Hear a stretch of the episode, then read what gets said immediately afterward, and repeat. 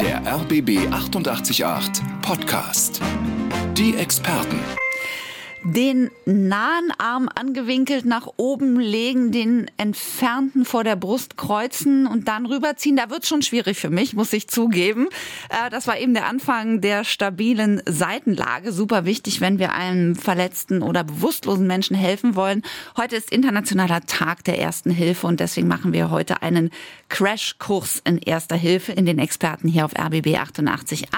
Bei uns ist Michael Köhler vom Deutschen Roten Kreuz. Wedding-Prenzlauer Berg ist er angesiedelt und hat eben schon sofort erkannt, wovon ich geredet habe, als ich mit den Armen angefangen habe. Er ist Landesausbilder und kann uns deswegen alles beibringen, was wir vermutlich auch schon oft vergessen haben. Auch die stabile Seitenlage. Herzlich willkommen, Herr Köhler, erstmal. Guten Tag, Frau Sotke.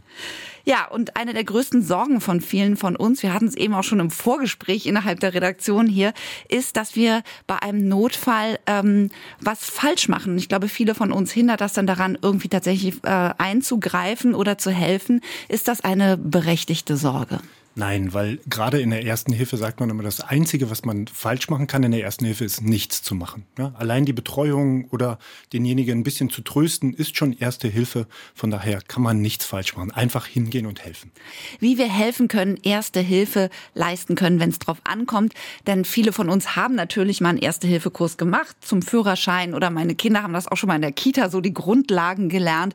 Aber man vergisst doch leider echt relativ schnell äh, viele Einzelheiten und traut traut sich dann vielleicht auch einfach nicht zu helfen. Michael Köhler ist bei uns vom Deutschen Roten Kreuz, Wedding-Prenzlauer Berg. Er ist dort äh, Ausbildungsbeauftragter. Ähm, Ausbildungsbeauftragter, das heißt was, Herr Köhler, was machen Sie genau? Dass ich mich um alle Belange kümmere, die mit der Ausbildung, vor allen Dingen mit der breiten Ausbildung zu tun haben, eben die erste Hilfe.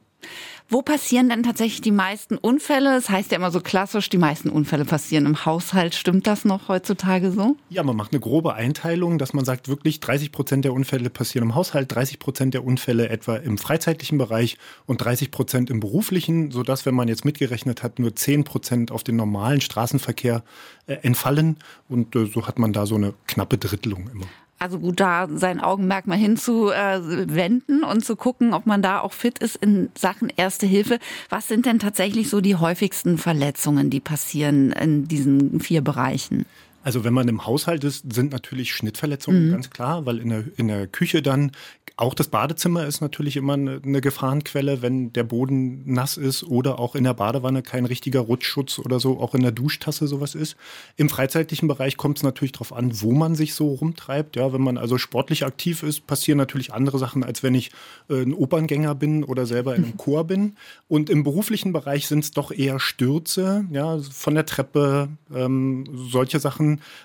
aber eben auch, dass man sich irgendwo mal irgendwas einklemmt, mal was stößt, mal umknickt. Ja, das sind so die Klassiker. Wir schauen im Laufe der Sendung, wie wir diese Verletzung bei anderen oder vielleicht auch bei uns erst behandeln, wenn keiner da sind, wo natürlich auch Irrtümer sind. Da gibt es, glaube ich, auch ein paar Dinge, die wir besser machen können oder wo sich Mythen halten, was man tun muss, wenn man, äh, wenn einem etwas passiert. Und Sie können gerne Ihre Fragen an Michael Köhler stellen. Und wir haben schon äh, eine rege Chat-Beteiligung bei uns auf rbb888.de.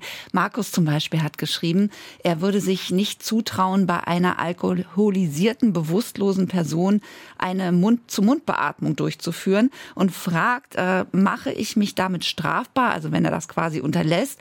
Er würde aber, schreibt Markus, einen Notarzt rufen und fragt, geht das auch über die 112? Also das sind gleich zwei Fragen an Michael Köhler. Wie sieht's aus? Erstmal ähm, mache ich mich strafbar, wenn ich jemanden, der offensichtlich alkoholisiert ist und wo ich vielleicht so ein bisschen Hemmschwellen habe, äh, Mund-zu-Mund-Beatmung zu machen, strafbar? Nein, machen Sie nicht, auf keinen Fall. Das wäre ja auch schlimm.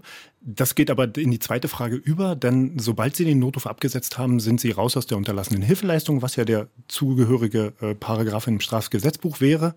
Also wenn ich dort einfach die 112 wähle, was ja auch die Frage beinhaltete, dann ist das alles in Ordnung und auch dort wird man dann äh, angeleitet ähm, und es wird einem gesagt, was man machen kann und wie man das ausführen soll. Aber natürlich muss man bei einer Person, wo man selber sagt, ich traue mich da nicht oder ich habe da bestimmt gewisse Vorbehalte, muss man keine Mund-zu-Mund-Beatmung durchführen. Es würde hier, wenn man über das Wissen verfügt, natürlich auch eine äh, Herzdruckmassage vollkommen ausreichen. Okay, aber tatsächlich immer besser nicht vorbeizulaufen, sondern dann einfach die 112 wählen. Ähm, dann kommt zumindest ja auch in einer Stadt wie Berlin meistens schnelle Hilfe. Auf jeden Fall und an Ort und Stelle bleiben, um dann auch dem Rettungsdienst zeigen zu können, wo sie hin müssen. Ja, nicht, dass sie selber noch anfangen zu suchen. Äh, wir klären die wichtigsten Maßnahmen, um Unfälle zu vermeiden und was wir tun können natürlich auch, damit gar nicht erst was passiert. Ähm, und wenn doch was passiert ist, dann gehört dazu, erstmal ein gut ausgestatteter Verbandskasten zu Hause. Ähm, was gehört, Michael Kühler, in so einem Verbandskasten denn erstmal rein grundsätzlich? Na, grundsätzlich ist es ja ähm, gesetzlich auch geregelt, was da reingehört. Also ein Verbandpäckchen, Fixierbinden, ein Dreiecktuch, ein Verbandtuch, ein paar Pflaster. Also das ist alles festgelegt. Kauft man ja auch im Prinzip äh, fertig ausgestattet. Ähm, oder man kauft es eben nicht, denn Sie haben auch einen guten Tipp. Na, wenn man einen hat, den man im Auto hat ähm, und der abgelaufen ist, den dann nicht wegschmeißen, sondern einfach irgendwo in die Küche oder wenn man ein Gartenhäuschen oder sowas hat oder in den Hobbykeller, dann einfach reinlegen. Das ist immer noch besser, als ein eingestaubtes Handtuch zu nutzen, wenn man sich irgendwie verletzt hat. Das heißt, für zu Hause reicht das auch, auch wenn schon äh, der im Auto wegen des Ablaufdatums nicht mehr sein darf? Ja, natürlich, wobei so teuer sind sie nicht. Also man könnte natürlich auch für zu Hause einen ganz normal kaufen, aber das ist zumindest der Plan B. Und Susi hat uns geschrieben im Chat und sie fragt, was sie machen machen soll, wenn sich jemand richtig heftig verschluckt hat. Da hat sie schon von den unterschiedlichen Tipps gehört. Rückenklopfen, kein Rückenklopfen, nach vorne beugen, nicht nach vorne beugen. Ähm, tatsächlich eben gibt es viele Mythen immer und Irrtümer rund um äh, Erste-Hilfemaßnahmen. Michael Köhler, was mache ich denn, wenn sich jemand neben mir in der Kantine verschluckt oder mein Kind verschluckt hat? Offiziell ist es dann erstmal so, dass man denjenigen nochmal auffordern soll, nochmal versuchen, recht heftig zu husten. Wenn das wirklich nicht funktioniert, dann geht man wirklich zu den ähm, Rückenschlägen über über. Man beugt die Person ein bisschen nach vorne, wobei die das dann auch selber macht. Sie versucht es ja auch rauszubekommen. Und dann macht man diese berühmten Rückenschläge zwischen den Schulterblättern. Fünf Stück sind es in der ersten Hilfe.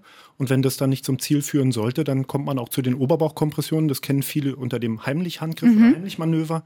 Und äh, das ist ein bisschen schwierig zu erklären, aber Sie müssen unter den Armen der Person durchfassen, müssen mit beiden Händen vorne einen bestimmten Bereich dann auch äh, treffen und drücken da wäre dann eher der Hinweis, das sich vielleicht nochmal visuell irgendwo äh, anzugucken, um das besser nachvollziehen zu können. Und irgendwo, wir sind ja Gott sei Dank in Zeiten des Internets, das heißt, man kann da wahrscheinlich einfach mal googeln, heimlich Handgriff-Videos und dann äh, bei, bei der Seite von einer Hilfsorganisation schauen, wie das geht, ne? Genau. Ja, also die richtigen Schlüsselworte, ja, also verschlucken, Oberbauchkompression, heimlich Handgriff, Erste Hilfe und dann wird man mit Sicherheit fündig werden. Wunderbar, vielen Dank. Äh, Susi, also Rückenklopfen ist richtig, wie wir jetzt gehört haben, fünfmal zwischen die Schulterblätter, wenn ich das nochmal für mich auch äh, wiederholen darf. Und ähm, es ist natürlich gut, wenn man Bescheid weiß, was man tut, wenn etwas passiert ist, aber noch besser ist es natürlich, wenn man überhaupt äh, daran arbeitet, dass gar nicht erst was passiert. Ähm, Herr Köhler, was sind denn so Maßnahmen, so kleine Maßnahmen, die ich so in meinem Alltag ergreifen kann, damit ich Unfälle vermeide? Die Klassiker sind natürlich für alle, die die Kinder haben, ja, dass man versucht, scharfe, spitze Gegenstände außer Reichweite zu stellen. Vor allen Dingen Reinigungsmittel sind äh, immer relativ schwierig, weil man sie vielleicht doch auch besser aufbekommt. Ähm, der Herd ist natürlich so eine Möglichkeit, das abzusichern. Da gibt es heutzutage so kleine Gitter, die man davor packen kann. Für Erwachsene ist es dann so, wenn die Leute älter werden und nicht mehr so gangsicher sind, dass man dann auf den Läufer im Flur verzichtet. Wir hatten vorhin schon kurz darüber gesprochen, dass man die Badewanne mit so einer Rutschsicherung absichert oder auch die Duschtasse und vor allen Dingen den Bereich davor. Wenn man den Schritt raus aus der Dusche macht, ist der Fuß noch nass und wenn es dann ein Fliesenboden ist, kann es relativ schnell dann doch auch unglücklich ausgehen. In jedem Alter muss ich sagen. Ne? Also ich, jeder von uns ist schon mal durchs Badezimmer geschlittert und hat sich womöglich auch hingelegt. Also man kann auch vorher ein bisschen was tun, mit offenen Augen durch die Wohnung gehen. Wenn wir uns verbrannt haben, erstmal eiskaltes Wasser drauf. Ist doch klar, oder? Nee, ist nicht ganz so klar.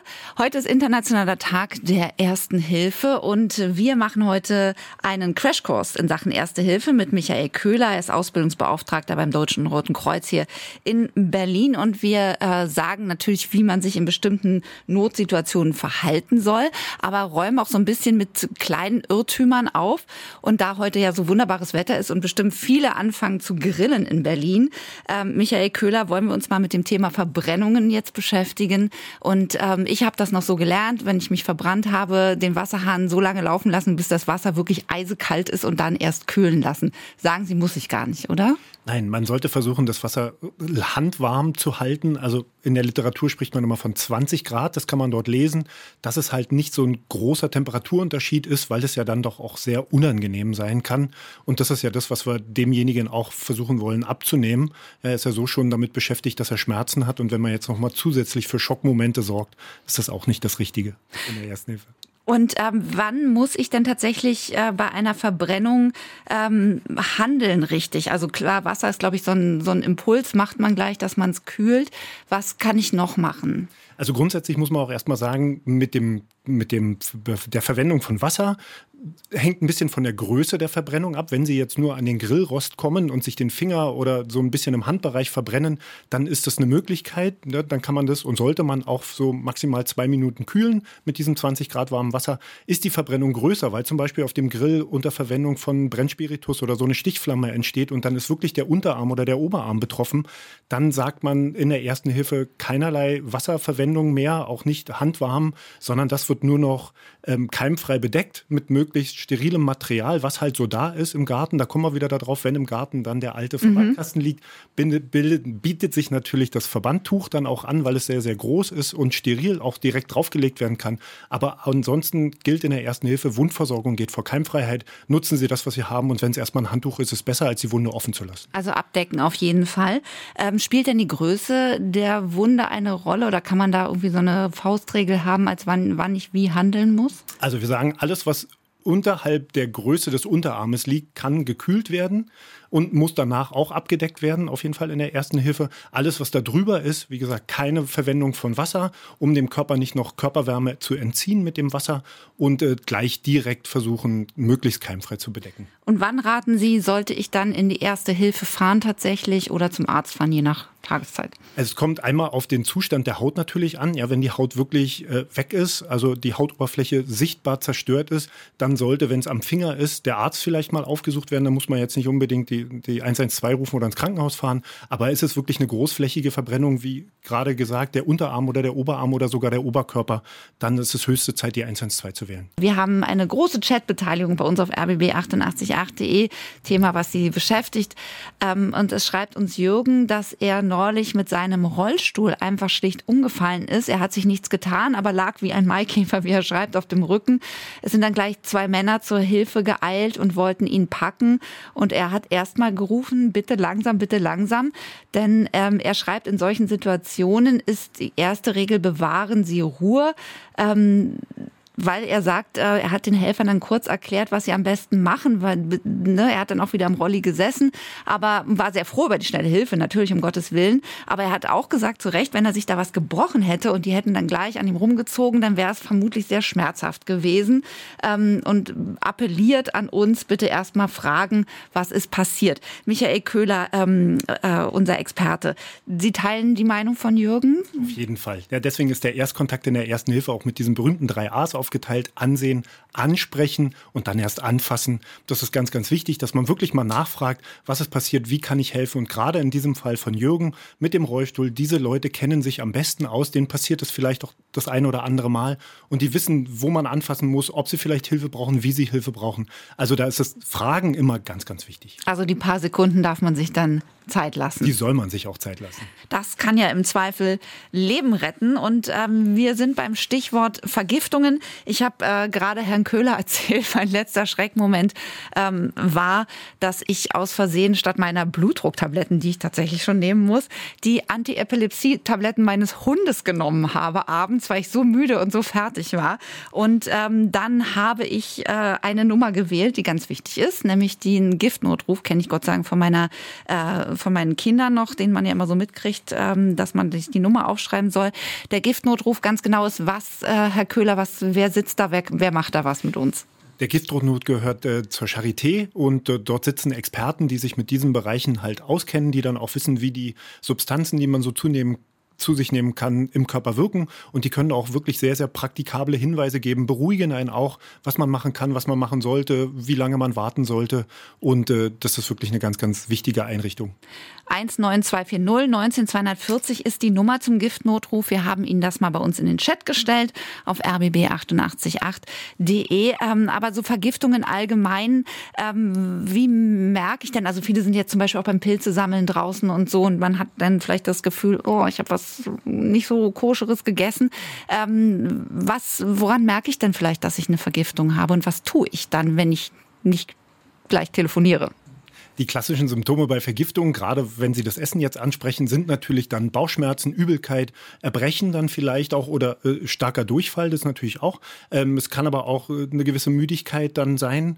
Ähm, und viel, viel wichtiger ist, dass man versucht, die Person in so einer Schonhaltung, in so eine Schonhaltung zu bringen. Die Person selber weiß immer ganz gut, äh, was ihr gut tut und was ihr nicht gut tut, wo sie weniger Schmerzen hat, wo nicht. Die versuche ich zu unterstützen und dann natürlich, äh, wenn es wirklich schlimmer wird, wenn die Person wirklich über starke Schmerzen oder Krämpfe oder sowas ähm, dann klagt, dann ist der Notruf mit der 112 schon angezeigt und der sollte als erstes gewählt werden und danach dann äh, der Giftnotruf, die 19240, um dann die Zeit zu überbrücken, die der Rettungsdienst braucht, ah. um vor Ort zu sein. Und so kann ich vielleicht auch schon als Ersthelfer helfend eingreifen, um der Person das vielleicht noch ein bisschen äh, leichter zu gestalten. Wir haben alle mal, haben wir schon festgestellt, ja mal einen Erste-Hilfe-Kurs gemacht, spätestens wenn wir mal einen Führerschein gemacht haben, aber da bleibt dann über die Jahre nicht ganz so viel hängen. Esther hat uns geschrieben, geschrieben im Chat auf rbb888.de. Sie schreibt, sie würde gerne ihr schwaches Erste-Hilfe-Wissen wieder auffrischen und fragt unseren Experten, an wen sie sich wenden kann, was so ein Kurs kostet und äh, wie lange so ein Kurs geht. Also es ist natürlich sehr, sehr löblich, dass man dann auch äh, merkt, okay, es wird mal wieder Zeit, das ein bisschen aufzufrischen. Bei dem, beim Deutschen Roten Kreuz können Sie zentral über die Seite drk-berlin.de oder für Brandenburg drk-brandenburg.de ähm, suchen in Ihrem Postleitzahlenbereich, wo der nächste ähm, Erste-Hilfe-Kurs dann auch stattfindet. Die Kurse gehen immer von 8 bis 16 Uhr, sind also neun Übungseinheiten oder acht Stunden. Und äh, die Preise sind im Moment leider ein bisschen schwankend, so zwischen 50 und 70 Euro. Äh, wobei das aber eigentlich für einen ganzen Tag immer noch eine Sache ist, die man gut investieren kann. Jetzt hatte ich gerade gesagt, ähm, man hat das ja alles mal gemacht und wieder vergessen oder Teile zumindest vergessen. Was raten Sie denn? Also wie oft sollte ich denn so einen Kurs wiederholen? Also es gibt ja die Regelung für äh, betriebliche Ersthelfer, ja, dass die Be Berufsgenossenschaften da Vorgaben geben, dass es dann alle zwei Jahre. Ich würde vorschlagen, wenn man jetzt so beruflich nicht viel damit zu tun hat, doch so alle fünf Jahre doch mal versuchen, das aufzufrischen. Und wenn man dann vielleicht auch Spaß dran findet, dann kommt man ja auch wieder in den normalen Tonus mit den zwei Jahren und äh, trifft vielleicht auch immer mal wieder Leute und lernt immer wieder Neues dazu. Und worüber wir vorhin hier hinter den Kulissen so ein bisschen gesprochen haben, fand ich ganz interessant, dass es ja auch ähm, spezielle Erste-Hilfe-Kurse gibt ähm, zum Beispiel haben ja viele von uns äh, Kinder im Teenageralter, die gerne auch mal babysitten wollen, um sich ein bisschen was dazu zu verdienen. Das bieten Sie auch an, ne? Genau. Es gibt einige Kreisverbände, die Babysitterkurse anbieten. Alle Kreisverbände des Deutschen Roten Kreuzes in Berlin und Brandenburg bilden ähm, im Bereich der Ersten Hilfe am Kind aus. Es gibt aber auch Erste Hilfe für Senioren, Erste Hilfe für sportlich Aktive. Da ist also Erste Hilfe Outdoor. Das ist für jeden Bereich was dabei, sodass man auch spezifisch versuchen kann, Wissen dazu zu ähm, bekommen, um genau den Bereich, wo man vielleicht auch ehrenamtlich oder so aktiv ist, gut abdecken zu können. Tom hat uns im Chat geschrieben auf rbb888.de. Er schreibt, er hat gehört, man soll stark blutende Wunden, zum Beispiel wenn man sich in den Finger geschnitten hat, nicht unter kaltes Wasser halten. Frage an den Experten, stimmt das? Ja, ist vollkommen richtig. Wasser ist nicht keimfrei und würde damit natürlich auch ähm, das Risiko bergen, dass äh, Keime in die Wunde kommen. Hier ist es wichtig, den Bereich hochzuhalten, also den Finger über Herzhöhe zu halten, Druck auszuüben und dann mit sterilem Material einen Druckverband anzulegen und dann ähm, zu entscheiden, wenn es ein wirklich schwerer Schnitt ist, dann auch den Notruf abzusetzen, die 112 zu wählen. Das heißt, ähm, kann ich so eine Blutung auch stillen oder was mache ich dann mit diesem Druckverband quasi, ne? Ja, genau. Wenn es jetzt wirklich am Finger ist, das müsste man dann gucken. Ja, wenn es jetzt keine große klaffende Wunde ist, bluten tut es natürlich überall mhm. relativ stark. Wenn es dann äh, größer ist, also die Handinnenfläche ähm, oder der Unterarm oder so, dann würde ich auf jeden Fall den Notruf die 112 wählen, weil das wird wahrscheinlich genäht werden müssen und dafür braucht man medizinisches Fachwissen und Fachpersonal. Okay, also Recht gehabt, Tom, kein kaltes Wasser über eine blutende Wunde gießen. Falsch machen kann man nichts außer nichts zu machen. Das sagt unser heutiger Experte Michael Köhler vom Deutschen Roten Kreuz hier in Berlin. Und ähm, heute ist es wahnsinnig heiß wieder in Berlin. Über 30 Grad bekommen wir. Und rund ums Olympiastadion, um das mal als Beispiel zu nehmen, findet ja das große Musikfestival Lollapalooza statt heute und morgen. Ähm, ja, Großveranstaltung, Hitze, auch immer eine schwierige Kombination. Herr Köhler, Sie sagen, für Sanitäter ist so eine Großveranstaltung grundsätzlich eine große Herausforderung auch, ne? Natürlich durch die die großen äh, Menschenmassen, was ja schön ist, dass viele daran teilnehmen wollen und können. Aber kommt man natürlich nicht so schnell zeitnah an den Bereich ran, vor allen Dingen, wenn es in der Mitte dieses Bereiches dann passiert, sodass man da natürlich auch sehr darauf angewiesen ist, dass die umstehenden Leute da schon mal ein bisschen erste Hilfe leisten können. Was tue ich denn zum Beispiel? Ein typischer Fall beim äh, Festival ist ja ein Kreislaufzusammenbruch. Da gibt es äh, unterschiedliche Ursachen, haben Sie gesagt. Man denkt immer erstmal nur an die Hitze, aber es sind wahrscheinlich noch mehr Ursachen, die zum Kreislaufkollaps führen können. Ne? Natürlich, es kann, können psychische Belange sein, das können Überanstrengungen sein, ja, das kann auch Aufregung sein. Da gibt es äh, auch ähm, Erkrankungen, die dazu führen können, wenn man unter langer Belastung steht. Auch das lange Stehen bei solchen Veranstaltungen und das wenig Bewegen kann natürlich auch dazu führen. Und hier wäre es dann wichtig, dass man versucht, der Person ein bisschen Raum zu geben, dass man sie hinsetzen oder hinlegen kann, dass sie sich auch ein bisschen entspannen und erholen kann. Sollte es jetzt wirklich äh, so sein, dass die Person sehr, sehr schwach ist, dann geht die Person in die Schocklagerung, dass man versucht, hinzulegen und die Beine hochzulagern.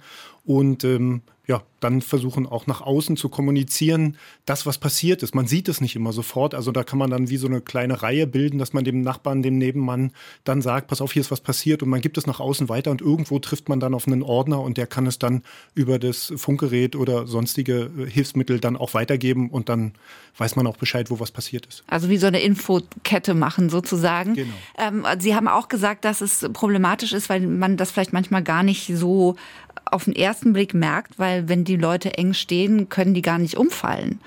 Natürlich, wenn jetzt wirklich sehr, sehr wenig Platz ist, ja, was hoffentlich nicht so häufig vorkommt, aber man kann es halt niemals wirklich ganz verhindern, dann ist natürlich die Möglichkeit da, dass die Person gar nicht wirklich fallen kann. Und äh, deswegen ist es wichtig, auf so einer Großveranstaltung immer mal wieder nach vorne, nach hinten, nach rechts und nach links zu gucken. Wie geht es meinem Nebenmann, meiner Nebenfrau? Ja, wie sieht die so aus? Ein bisschen Kontakt auch halten. Und da kann man die Person auch vielleicht im Vorfeld schon mal mit ein bisschen Flüssigkeit versorgen, mit einem Glas Wasser oder aus einem Schluck aus der Flasche. Und dann geht es der Person auch vielleicht schon wieder sehr viel schneller, besser. Und äh, Wolfgang hat angerufen aus Neuwestend mit dieser Geschichte, als er Erste Hilfe geleistet hat.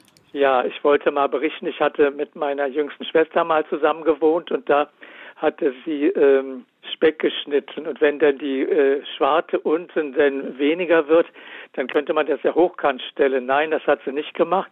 Da hat sie mit so einem langen, scharfen Messer hat sie sich dann so stark verletzt und ihr Freund war auch dabei in der Küche und dann merkte er, dass ihr schlecht ging. Sie sagte ab und er sagte, Moment, ich versuche mal sie hochzuheben. Das sag ich, nein, äh, der Finger blutete, sage ich, äh, ich habe ein Stuhlkissen genommen von der Eckbank, komm, klapp das zusammen, legst auf die Erde, Kopf zur Seite und ich habe die Beine hochgenommen, da schlug sie die Augen schon wieder auf.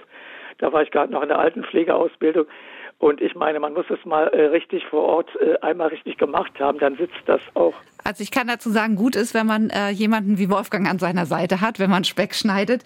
Äh, Michael Köhler, unser Experte. Wolfgang hat, äh, finde ich, so klingt auf den ersten Blick für mich als Laien, viel richtig gemacht. Genau, so das, das, was wir vorhin ja auch besprochen haben. Wichtig ist, dass man was macht und dass man versucht zu helfen und dann kommen viele Sachen auch wieder zurück. Und hier haben wir ja zwei Probleme gehabt. Die Person hat scheinbar ein Kreislaufproblem gehabt durch den Schnitt, einmal durch den Schreck und den Schmerz. Und äh, so war dann durch den Schock im Kopf zu wenig Blut und aus dem Finger lief zu viel Blut. Also von daher war das vollkommen richtig, den Oberkörper liegen zu lassen, die Beine ein bisschen anzuheben, dass das Blut in den Kopf zurückfließen kann. Und hier dann, so wie wir es vorhin bei einer stark blutenden Verletzung hatten, die Extremität, also den Finger, die Hand nochmal über Herzhöhe zu halten halten, damit da weniger Blut rauslaufen kann. Also vielen Dank, Wolfgang. Sie haben äh, uns ein gutes Beispiel gegeben und ähm, alles richtig gemacht, sagt unser Experte. Und ähm, Herr Köhler, Stichwort Erster-Hilfe-Kurs. Wir haben ja schon viel gelernt von Ihnen, was wir machen sollen in bestimmten Situationen. Aber auch, dass man so einen Kurs mal auffrischen sollte. Jetzt könnte ich natürlich auf die Idee kommen und sagen, ich schaue mir das Ganze einfach im Internet an. Da gibt es bestimmt auch viele Videos zur Ersten Hilfe und muss gar nicht so einen Kurs vor Ort besuchen. Da sagen Sie aber, äh, nein, nein, nein, bitte nicht. Sollte man auf jeden Fall ähm, differenzieren, weil wenn ich auf Wissen aufbauen kann, also ich habe in der Vergangenheit vielleicht schon den einen oder anderen Kurs gemacht, dann ist es zum Auffrischen sehr, sehr gut. Natürlich, weil ich mir es wieder ins Gedächtnis rufen kann. Aber um jetzt wirklich frisch wieder Erste-Hilfe-Techniken zu lernen, ist es relativ schwierig. Die Erste Hilfe lebt von der Praxis, die man in einem solchen Kurs macht. Und alles, was einmal durch die Hand geflossen ist, bleibt dann auch im Kopf. Wunderbar. Also hingehen und das hat bestimmt auch seinen Sinn, wo ja heutzutage alles online ist, äh, dass es in diesem Falle eben nicht online ist, wenn man einen Führerschein macht oder Ersthelfer am Arbeitsplatz wird. Und Jan hat uns eine WhatsApp-Nachricht geschrieben und ähm, da geht es um das Thema, ja, was vielleicht heute auch aktuell ist, weil so schönes Wetter ist und viele nochmal schwimmen gehen in die Seen und ähm, äh, es geht ums Thema Ertrinken. Ähm, Jan schreibt, er hatte mal im Mittelmeer einen Ertrinkenden gerettet, von hinten in Rückenlage unter die Arme gegriffen gegriffen, die Arme festgehalten und ist dann auch zum Glück mit äh, diesem Mann zurück zum Ufer geschafft. Und er schreibt aber, jetzt hört man ja auch, dass man sich Ertrinkenden gar nicht nähern sollte, da diese äh, unkontrollierte, reflexartige Kräfte entwickeln können und man sich vielleicht selbst in Gefahr bringen kann, wenn die sich an einem festklammern etc. Und äh, gibt die Frage an unseren Experten weiter, wie verhalte ich mich denn nun richtig? Wie verhält man sich richtig, wenn man sieht, jemand äh, ist im Wasser neben einem und geht vielleicht gerade unter? Also das oberste Gebot in der ersten Hilfe ist immer der Eigenschutz. Er geht immer vor Fremdschutz. Ich muss also aufpassen, dass ich mich nicht selber in Gefahr begebe. Und hier wäre es wirklich so, dass man versucht, dieser Person, die ertrinkt, äh, Rettungsmittel anzureichen, die wir hier an den äh, Seen in Berlin und Brandenburg ja auch zur Verfügung haben. Also Rettungsringe, Stangen, Leitern, dass ich das versuche anzureichen und selber aber nicht mich nah ranbegebe aus den vollkommen richtig genannten Gründen. Und im Meerbereich ist natürlich auch noch das Problem, ich kenne ja die Begebenheiten dort gar nicht. Es gibt Strömungen, es, es gibt Untiefen, es gibt äh, Temperaturunterschiede. Und das sind alles Sachen, warum sollen die mich nicht genauso treffen wie denjenigen, der da gerade ähm, am Ertrinken ist. Deswegen die Fachkräfte wirklich dann auch informieren, die kennen sich aus, die wissen genau, wie sie und mit welchem Gerät sie dort dann hinschwimmen oder hinfahren. Also versuchen, die Person zu unterstützen mit Material und ansonsten am Rand stehen bleiben, an der letzten Stelle, wo man die Person gesehen hat, damit dann geguckt und berechnet werden kann, wo man die Person hoffentlich auffinden kann. Wir wollen noch äh, jetzt, Sendung fast zu Ende, noch die Frage von Ralf im Chat beantworten auf rbb888.de. Er schreibt beim Joggen, und es gibt ja viele Jogger hier in Berlin, äh, ist er vor kurzem umgeknickt und der eine sagt beim umgeknickten Fuß kühlen und ruhig stellen, der nächste sagt vorsichtig belasten. Ähm, Michael Köhler, was tue ich denn als erstes, wenn ich jetzt umgeknickt bin beim Joggen? Also in der ersten Hilfe bei Muskel- und Gelenkverletzungen gilt die Pechregel. Jeder Buchstabe steht dafür eine Handlung in der ersten Hilfe. Das heißt, das P steht für Pause. Pause. Das heißt, die Person sollte sich an Ort und Stelle belassen. Man sollte sie dort versorgen. Das E steht für Eis, also so schnell wie möglich versuchen zu kühlen. Dabei darauf achten, dass Sie das kühlende Material nicht direkt auf die Haut legen, sondern immer irgendwas dazwischen legen. Das C ist ein bisschen geschummelt, steht für Kompression, also Compression. Sie versuchen also mit einem Verband oder ähnlichem relativ eng anliegende äh, Kompression äh, aufzubauen. Da ist es eben auch wichtig, den Schuh auszuziehen, was ja auch immer gerne ähm, anders mhm betitelt wird, weil der Schuh halt niemals so eng am Fuß anliegen kann, wie es ein Verband tut. Und das H steht für Hochlagern, das heißt die entsprechende Extremität, der Fuß wird hochgelagert, so etwa 30 Zentimeter vom Boden weg, damit die Schwellung dann auch aus dem Fuß rauslaufen kann und sich nicht im Fuß dann sammelt und es immer dicker wird. Okay, ja, Schuh ausziehen bei geschwollenem Fuß ist, glaube ich, auch, äh, wünscht man sich auch nicht. Und äh, Sie hatten mir vorhin gesagt, noch, glaube ich, mit den Kühlen gibt es auch so eine Regel, ne? je schneller, desto äh, besser, so und so, aber. Genau, jede, jede Minute, die nicht gekühlt wird, äh, verlängert sich die Erholungszeit um einen weiteren Tag, sagt man so ganz grob.